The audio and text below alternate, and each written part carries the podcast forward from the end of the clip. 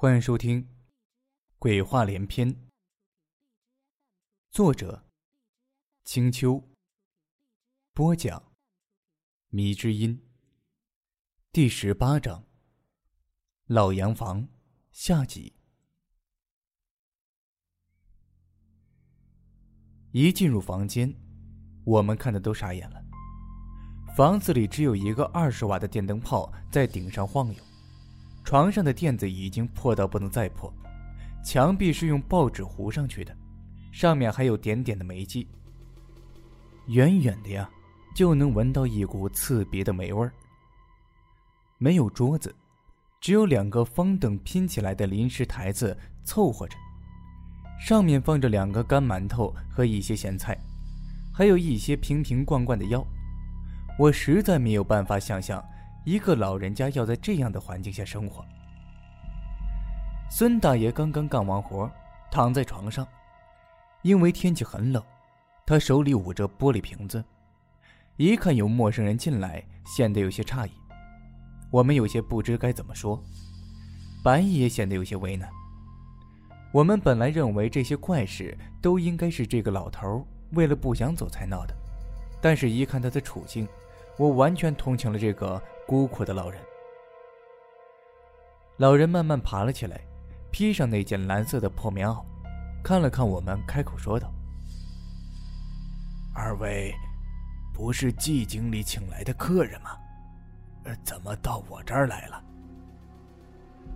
白衣客气的说道：“啊，我们是来想了解一下关于这楼过去的事。”老人家给我们搬了两个小凳子，然后说道。唉，我知道你们是在怀疑我干的那些事儿吧？说实在的，我是有些恨这姓季的，但是还没有到了玩这些装神弄鬼的勾当的程度。我点了点头，说道：“我们知道，我们只是想了解一下这楼原先的事情，就属您在这儿最久的了，有些事儿也只有大爷您才能告诉我们。”孙大爷看了看我们，然后把头抬起来看向暗窗外的梧桐树，他怀念的说道：“我在这里看了一辈子，我的父亲那辈啊，也在这儿看了一辈子。当初这里是一个苏州富商盖起来的，他留过洋，是第一批中国的留学生，回来之后就做起了钢铁生意。”慢慢的成为了这里非常富有的人家。我们孙家呀，是跟着他一起从苏州过来的。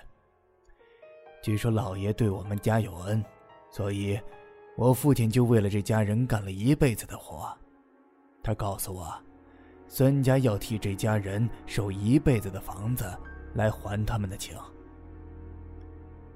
我心里感叹，孙大爷真是难得的知恩图报的人。大爷看了看我，笑着说道：“别说，你长得有些像小少爷，特别是下巴和嘴巴。”我指了指自己，看了看白衣，白衣没有插话，一直在聆听着老人的回忆。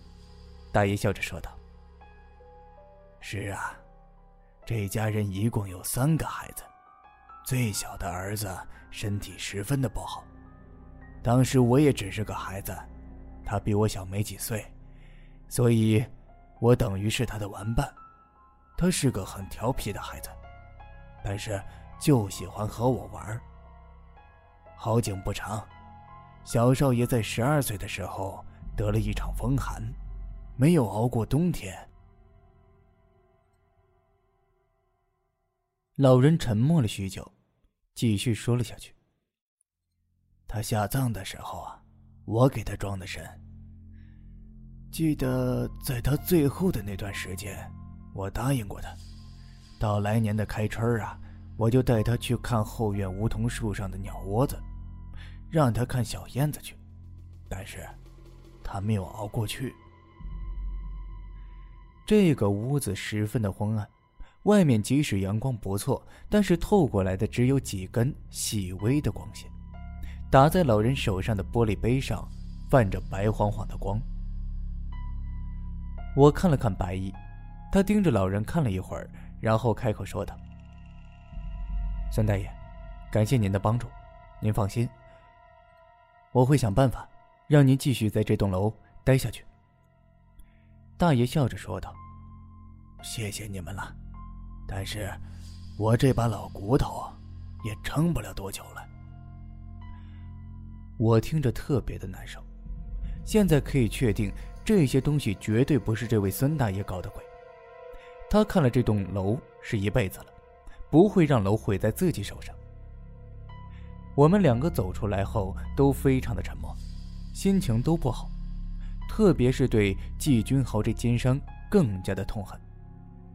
没想到说谁谁就来了，季君豪就像是一个太监跟着贵妃一样，走在白月玲身后。我突然心情就恶劣了起来。心里想，你在这儿逍遥快活追女人，人家沧桑了一辈子的大爷被你逼得肝硬化了。季君豪不知道我们已经见过孙大爷，他笑呵呵走过来。虽然我感觉啊，他的友善完全是看在白月玲的面子上，他笑着说道：“二位看的怎么样了？”我不想看到这伪君子的脸，看都不看他，侧过脸往窗外看。白毅看了看他，冷冷。季先生，我看了看，本来以为这里只是风水问题，但是现在看来，的确有些邪乎了。他的声音说的很小，周围的人都听见了。季君豪一听，马上凑过来，低声的说道：“白先生，这里不方便说话，来我办公室再说吧。”这个季奸商的办公室豪华的不像话，但是这也充分的暴露了他暴发户的粗俗本质，到处是镶金嵌银，好比那格朗台的家一样。他请我们坐在一张巨大的真皮沙发上，按了按电话，让服务员给送咖啡来。显然，白毅前面的话他十分的困扰，他捏了捏额头，然后开口说道。白先生，安先生，我是一个受过高等教育的人，对于那些怪力乱神的说法非常的不屑。但是，目前这些，对我饭店的发展，有着非常大的负面影响。他把双手交叉，然后下定决心说道：“我虽然并不相信有鬼，但是，我可以说这事儿是有人捣鬼。当然了，我并不想怀疑自己员工。”但是如果风水没有问题的话，我想我有权利去怀疑是哪个员工对我进行报复性的恶意行为。我不得不鄙视这奸商了，他叫我们来，其实只不过是一个幌子。如果我们说是风水问题，那么他就做做样子；如果不是，他就把他所怀疑的对象给开除了。不用说，他所怀疑的呀，就是孙大爷，简直是无耻之极。我看了看白月玲，她的脸上也表现出了鄙视眼神。白毅叹了口气，他说道：“哎，季先生，如果你以为你开除了一个无关紧要的人就没有事的话，我觉得你可能会有极大的麻烦。我知道，你非常重视这饭店，那么我来帮你消除这麻烦。但是我有一个条件，就是希望你能让园丁孙大爷。”有生之年都留在这儿。季君豪冷笑了下，说道：“你果然找到那老头了，好吧？既然月玲的侄子开口说的，那么我就答应你们，一切都看在月玲的面子上。”说完就看了看白月玲，白月玲白了他一眼，哼的一声说道：“不是我的面子吧？是你心里也虚，害怕事情闹大了。”你这个商界精英也没办法收场。被白月玲这么一说，季君豪尴尬的笑了笑，他回头和我们说道：“你们需要什么人手吗？有些什么要求？”白毅冷冷的说道：“让我们在这里待上一晚上，顺便呢，给我们准备一些糯米和粗盐来。”季君豪点头答应说道：“好。”我会给二位准备房间的，你们要的东西我会通知厨房给你们准备妥当。白毅说：“不用准备什么房间，我们两个在大厅里等着就可以了。”季军豪怀疑的看了看我们，又看了看白月玲。白月玲看也不看他，他想了一会儿，点头说道：“那好，到时候店里不会有其他人，但是，我只给二位一次机会，我不能容忍自己饭店一直这么荒唐下去。”我忍不住也冷冷说道。季先生，你放心，我们只要你给一个老人家最后的栖息之地，不会妨碍你发大财的。季君豪微笑点了点头，然后我们三个根本不想再和这败类在一个屋子了，站起来就离开。季君豪还想留住白月玲，白月玲冷笑着说道：“老同学，我们已经谈的很多了，那么多年没见，你果然变了很多呀。”我们走出季军豪的办公室，季军豪的办公室在二楼，一出来我就忍不住大骂道：“不是什么人呐，就是一个没人性的奸商啊！”白月玲愧疚的说道：“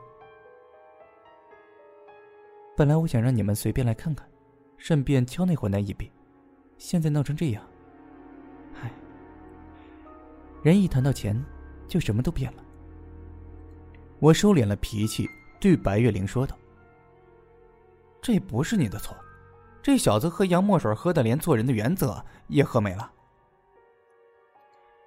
我脱力的说道：“对了，老白，你确定这东西不是人为？”白毅从前面开始就若有所思了，一点也没掺和我们的话题。他听到我的问话，才回过神来说道：“嗯，这事儿。”可能真的不是人为，反正如果不解决，倒霉的除了季军豪外，最惨的还是孙大爷和那群女服务员了。我点了点头，不能因为季军豪这败类就撒手不管其他人，也只有帮他一次了。白毅继续说道：“玲姐，你先回去吧，这里我和安宗可以解决，至少那姓季的为人，算是让你看明白了。”我们不可能一直待在人家饭店里，主要是不想看见季俊豪这张嘴脸。我和白毅在外面闲逛了很长时间，甚至晚饭也是在门口的面馆解决的。我们实在不想和那个人在一张桌子吃饭，就算他请我们吃龙肉，我看到他的脸也想吐。没办法，在马路上吹了好一会儿的冷风，我在路上的小店还给孙大爷买了一个保暖杯。至少大冷天可以多喝些热水，对他身体啊也有好处。等天全黑下来，我们才进入了饭店。迎接我们的正是孙大爷。原来，季君豪这混蛋嘴上说不相信有鬼，但是心里虚得很。天没黑前就离开了饭店，回自己家里去了。因为这个饭店闹腾的厉害，大家也没心思值班。老板一走，大家马上就撤。谁也不想晚上在这饭店多待，只有住在这里的孙大爷守着空屋。他依然裹着那件可以看见棉花的蓝色棉袄，给我们来开门。白天豪华气派的饭店，到了晚上完全是黑暗阴沉的气氛。孙大爷打着手电，轻声对我们说道：“快进来吧，外面冷着呢。”我们两个点了点头。进了屋子，发现这里真的非常的阴暗。暖风关掉后，这里的气温很低，比屋外好不到哪儿去。餐桌上的白色餐布被风吹得像波浪一样抖动着，窗帘也缓缓的飘动。屋子里面没有灯，但是落地窗户把清冷的月光打了进来，房子大概可以看见一个轮廓，而看不见的地方，则是一片的黑暗。孙大爷在前面给我们带路，他在这里住了一辈子，即使不打手电也能看得见路。他是给我们照明用的。黑暗的楼梯被手电青黄色的光照得依稀可见几个楼梯，而超出光线以外的楼梯就是一个黑色的轮廓。我们小心翼翼的走在这个漩涡式的楼梯上。房间很安静，除了窗户外时而被风吹得婆娑作响的树叶外，就只有我们三个轻微的脚步声。这座古老的屋子，即使被翻新多少次，那种沉重的气息，也是无论如何无法被掩盖的，因为这种气息，是多少年物是人非累积下来的。孙大爷缓慢的走着，也给我们说着这栋楼的事儿。感觉他对我的印象不错，也不知道是不是因为我长得有些像他口中那个早伤的小少爷。他指着二楼靠近玻璃窗的地方说道：“这里啊，就是小少爷的房间了。他身体差，老爷说要朝南的房间暖和，对他身体有好处。”朝着孙大爷手电照过去的地方，那里已经没有什么房间了，变成了一个用餐区，可以在二楼看着落地窗吃饭。我突然能感觉到大爷的无奈，他对这栋房子是如此的熟悉，但是现在却又如此的陌生。这里虽然保留了老房子的气息，但是住着的人和事已经被牢牢的封印在房子的砖瓦之中了。我突然想到，早上看到那位红衣少年，我开口问道：“孙大爷，您认识不认识一位长得很好看的少年？今天他穿着一身红衣服。”孙大爷摇摇头说道：“不认识呀，这里啊，原来的人早就搬走了，我是唯一留下来的人。”说着，孙大爷眼里满是寂寞和怀念。我看了看白衣，他低着头思考着，但是没有说话。孙大爷带我们来到了一个包房，桌子上放着白毅所要的糯米和粗盐，整整两大袋子。桌子上还有两只手电，看来呀，季俊豪对我们的行动还是抱有一定希望的。大爷看了看屋子，犹豫了下，对我们说道。二位啊，这里真的没什么鬼怪。我在这儿守了一辈子，从来没有。他话还没说完，就看见一抹红色从门口飞快闪过。我和白毅都看见了，但是孙大爷背对着门，根本就没看见。他看我们脸色不对，也回头看去，但是除了一片黑暗外，什么也没有。此时除了呼呼的风声。只有我们三个人的呼吸声音。白毅点点头，迅速把糯米和粗盐混在一起，然后分成两份，一份给我，一份自己留着，然后对着我们说道：“大爷，你就在这屋子等。小安，你我分头去找那只鬼。”我点了点头，然后马上摇摇头说道：“不是。”我一个人恐怕，我我也不会抓鬼啊。白毅笑了笑说道：“至少你看得见他，到时候把混着的粗盐和糯米扔向他就好，他逃不掉。”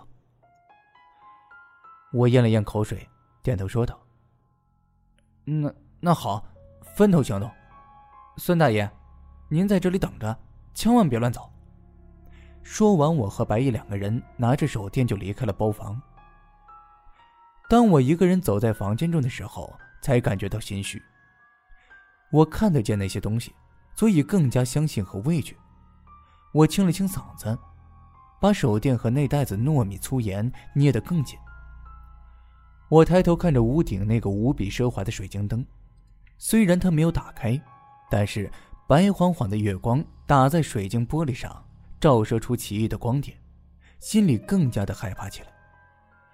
就在我晃过水晶灯罩的时候，发现在水晶玻璃吊灯上有一只红色鞋子，在那里摇晃着。我头皮一紧，心里想到了白天那只滚下楼梯的小红鞋。红色的鞋子摇晃在水晶玻璃灯之间，其他全被灯给遮住了。突然，鞋子停止摇晃，静静的垂在灯上。我眼睛眨也不敢眨一下，生怕一晃眼他就给跑没了。我慢慢的绕着二楼扶梯走，希望可以正面的看到那东西到底是什么玩意儿。就在我快要走到的时候，突然红色鞋子不见了。我一着急就准备往水晶玻璃中看的仔细点突然一个苍白的脸面对面的就出现在了我的面前。因为事情太突然，我一下子根本就没来得及反应，只有错愕和恐惧。那张白的发青的脸冲我吊着眼皮笑着。我腿一软就往后倒了下去，马上脸就消失了，一抹暗红从楼梯下滑下去。我吓得差点忘记了呼吸。当我缓过神来，脸都憋紫了。我大口喘着气，那是一个小女孩的样子，苍白的脸仿佛是面具，头发梳成两个小辫子。我定了定神。马上冲下楼梯追那小孩子去，但是那小孩子跑得极快。当我跑下楼的时候，鬼影子已经没了。我到处找，甚至钻到桌子底下看，依然没有看到那孩子身影。不知不觉，我已经走到了大门口，面对那面巨大的琉璃镜子，突然我发现，在镜子里，我身边站着一个小女孩，红色旗袍。两个小辫子，苍白如纸的脸，我马上侧身看到我身边根本没有人呢。但是，房间里隐约传来孩子笑声，我听得汗毛都竖起来。突然，红影子又出现在二楼落地玻璃那块我有一种被恶劣小孩玩弄的感觉，他压根就是和我玩捉迷藏。此时，窗户外面又是一阵的风声。把树叶吹得沙沙作响，红影子停在二楼落地玻璃那块没有再动。我呲着牙又跑上了二楼，心里想：再跑下去，非把我喘死不可。当我到了二楼的时候，我看到的不是一个小孩，而是白天看见的少年。白天在远处，现在在近处，真的发现他长得很好看，但是。眉间透着淡，他的脸虽然非常苍白，但是却没有一点恐怖的感觉，反而显得分外的清丽。他看着我，依然是淡淡的一笑。周围弥漫起了一层淡薄的雾气，我隐约闻见了一股很悠然的清香。我感觉少年并没有要攻击我的意思，我也稍微松了口气。我一点点靠近他，他没有动。但是越是靠近，我就发现，周围就变得更加的冷，视线也有些模糊。少年伸出了手，我发现他的手特别的细，皮肤就像是透明的一样。我迷糊的伸出手去握住，突然耳畔传来了一声轻微的咳嗽声，声音越来越近。我发现，那个一身红色小孩子就站在我面前的玻璃窗旁边。他木讷的看着我，他只穿着一只小鞋子，另外一只露出了苍白的。我撩了撩袖子，一点点走向玻璃，谨慎的防止他从任何一角落逃走。但是，当我走近时，发现那小家伙根本就是在玻璃里面，我怎么抓呀？小鬼对我笑了笑，这笑容无比的诡异。慢慢的。他的眼睛里流出了血，他又开始哭了。玻璃映出了一个陌生的地方，这是一个房间，周围的摆设十分的老旧，但是看得出很是高档。房间正中的床上躺着一个孩子，十分的清秀，但是也很瘦弱。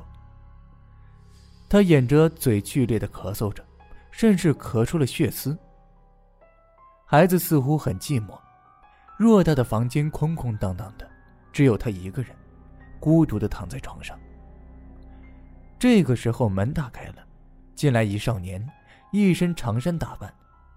小孩子看着少年，忽然虚弱的笑了起来，看得出他很开心。少年摸了摸孩子脑袋，给他擦手洗脸，发现了孩子手里的血丝时，皱了皱眉头，但是马上就笑。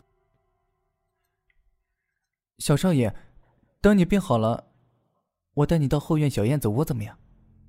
小孩子星星般的黑眼睛中发出期待和兴奋的光彩，使劲点头说道：“桂生，说好了，等来年开春，你就带我爬树，去看小燕子窝。”少年微笑温和的抚摸着孩子脸，“嗯，说定了，等小少爷你身体好了，我们就去看燕子。”窗户外的栏杆上结着冰，冰水滴在了蛇子花的花瓣上，宛然滑落了一滴泪水。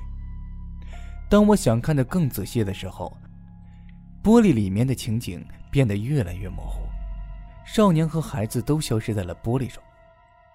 我突然很想知道接下去发生了什么，下意识地踏向了玻璃，但是身体却被人用力拉了回来。我恍然回过神来，回头一看。他正紧张的看着我，我愣了愣，才发现自己居然站在二楼的楼梯口，对面根本没什么玻璃，我再踏一步就得滚落下楼梯。我吓得出了一身冷汗，往后退了退，靠在白衣身上，大口喘着粗气。白衣见状皱了皱眉头，伸手拍拍我的后背，算是安抚，然后脸色却十分严肃，大概有些被惹恼了。那小鬼还在这儿，他出不去的。今天一定要把他逮着。我还没从差点坠楼的惊悚中缓过神来，只傻傻的点了点头。白毅突然拍着我的脸笑道：“精神点我已经知道他在哪儿了。”说完就扶着我往二楼的包厢里走。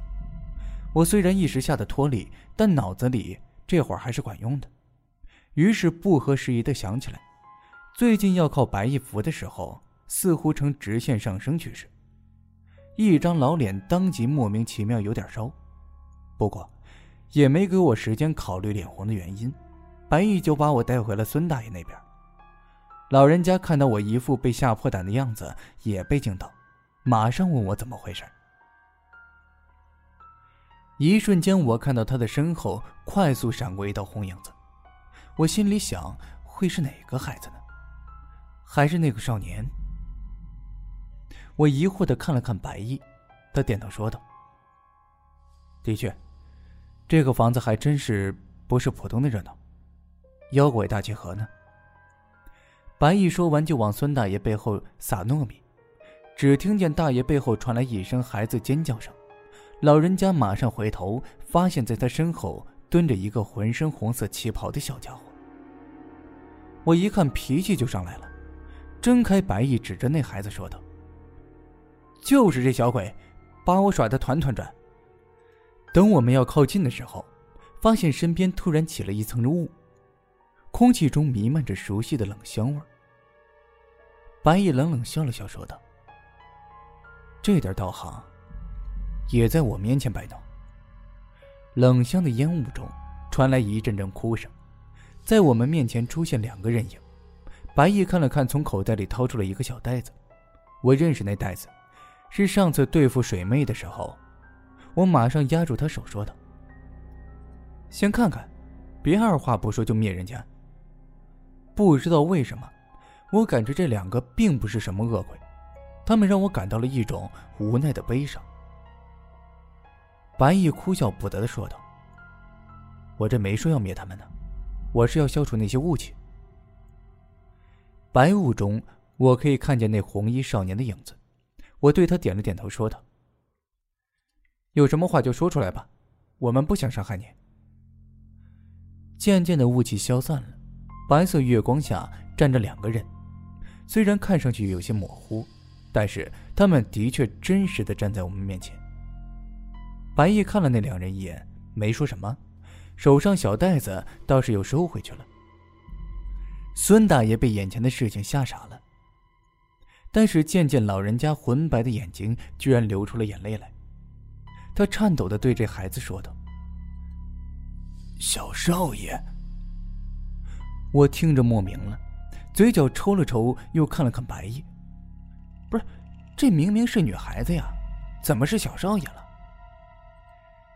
这是江南一些地方的习俗，把身体虚弱的男孩子打扮成女孩子样子，期盼可以养活长大。白毅耸了耸肩，漫不经心的答了一句，一双眼睛。孙大爷颤抖的靠近那孩子，孩子因为惧怕我们手上的糯米，缩在红衣少年身后。我看了看白衣，立即又把头低下去。他脚上只穿了一只鞋子，显得十分的可怜。我有些不忍心，就放软了嗓音问道：“就是你在屋子里捣鬼的吧？”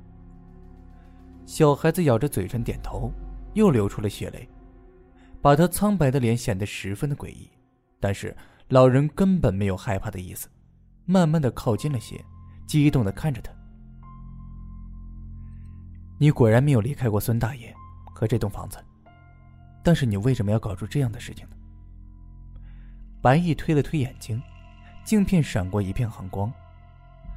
孩子似乎又缩得紧了些，好一会儿才怯生生开口，声音十分的干涩，感觉像是二胡坏掉的声音。因为他们要赶走鬼生，他们弄坏了我的房子，还要赶走贵生。说着，又看了看红衣少年。我要哥哥帮我惩罚那些欺负贵生的人。哥哥他在这里很长时间，是看着我长大。孙大爷颤抖的抿着嘴唇，眼泪从他的眼角流了出来，囔囔的说道：“小少爷。”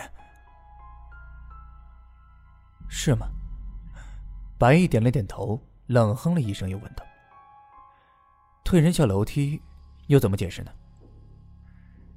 孩子小脸显得非常愤怒，然而被白毅瞪了一眼后，只是低声说道：“因为他骂桂生是老不死的，还打他，所以我要替桂生出气。”红衣少年没说话，淡淡的看着我们，他眼神中充满了无奈和不忍。我动容的点了点头，于是拽过白毅手里糯米、粗盐和我手里的一起放下。白毅愣了愣，看着空荡荡双手，对着我无语的摇了头。我翻了个白眼，全然无视。孙大爷终于大声的哭出来：“小少爷，你何必这么做呢？何必呀？”小孩子歪着头对孙大爷微笑。一脸天真无邪。因为贵生一直在保护这栋楼和我，我也要保护贵生啊。孙大爷粗糙的手颤抖的扶上孩子的脸，后者依然是安静的微笑着。我突然觉得，此时老人和孩子的身影，与前面镜子中少年和孩子的身影重叠了。人生在这个时候，仿佛轮回到了起点。那个安静又寂寞的孩子。那个一心想要保护自己重要人的少年，一切回到最初，但也是最终。孙大爷擦擦眼泪，又拍拍孩子的脑袋：“小少爷，别再闹腾了，这里已经不是我们以前的家了。我也很快就可以和你在一起了。”小孩子眯着眼睛，笑得眉眼弯弯，乖巧点了点头，说道：“嗯，我不调皮了。贵生，来年春天带我去看小燕子好吗？”孙大爷流露出温柔的微笑，说着：“好，贵生答应少爷。”红衣少年慢慢放开孩子的肩膀，他身影越来越淡，最后只留下了一片蛇子花的花瓣，被夜里的冷风一吹。飞出了窗外，消失在花园之中。身旁的白毅拍了拍我，我看着他，然后跟着他离开了房间。转身离开的时候，看到月光打在老人身上，孩子身体是透明的，而他们两个的微笑是相望着的。当我们走出这栋老别墅的时候，我看了看花园，花园中月光下，依稀站着那红衣少年。他淡淡望着包房的窗户，在他眼角流露出一滴泪水。他回过头，轻轻动了动嘴唇，我知道，他在说谢谢。我感觉我眼睛湿润了，我吸了吸鼻子。白毅走在我身边，从口袋里摸出了一包纸，塞给我。我推开他手，倔强的说道：“我又没哭，冷风给吹的。”他低声嗯了一声，然后搂住我的肩膀。我一下子没反应过来，身子僵了僵，也没想着推开他。老白，你这是干什么呀？他沉默了半晌，突然说了一声：“你冷不冷？”我靠，这这不是明摆着的吗？冻死了！我点了点头，伸手抓抓脖子。这小子说话别靠这么近呢。他把我搂得更加紧了。嘿，回去记得打电话回家。为什么呀？我莫名其妙眨了眨眼，回头看他。他神秘兮兮又凑近了点也眨了眨眼，笑道：“你妈做的酱牛肉比这里大餐好吃多了，让他再烧点咱们可以下面条吃。”白毅看了我一眼，温和的笑了笑，慢慢松开了手。我仿佛听到他急切的说了句什么，但是风吹过，这句话我没听清楚。我疑惑的看了看他，他没事人似的拍了拍我，催我快走。我想，也许是我刚才听错了，也没准。这会儿感觉人也暖和些，于是裹紧了大衣，就和他一起离开了。一个礼拜后，大家都欢天喜地的过着年，门口到处放着鞭炮，一片红色铺满地面。我依然有些放心不下孙大爷，于是没有告诉白爷，一个人又来到了那栋老房子，依然是树荫婆娑的小道，依然是那块招牌。我走到门口。那个服务员认出了我，叫着来到我面前。我微笑着和他打招呼，并且问孙大爷在哪。小姑娘大大眼睛中闪过着泪光，说是孙大爷没有熬过过年。原来他得的根本不是肝硬化，而是肝癌晚期。我一听，低着头，低声和服务员告别后，我走到花园中。花园里少了老人的身影，显得有些寂寞。树叶依然的沙沙作响，仿佛在讲述着属于这栋楼的故事。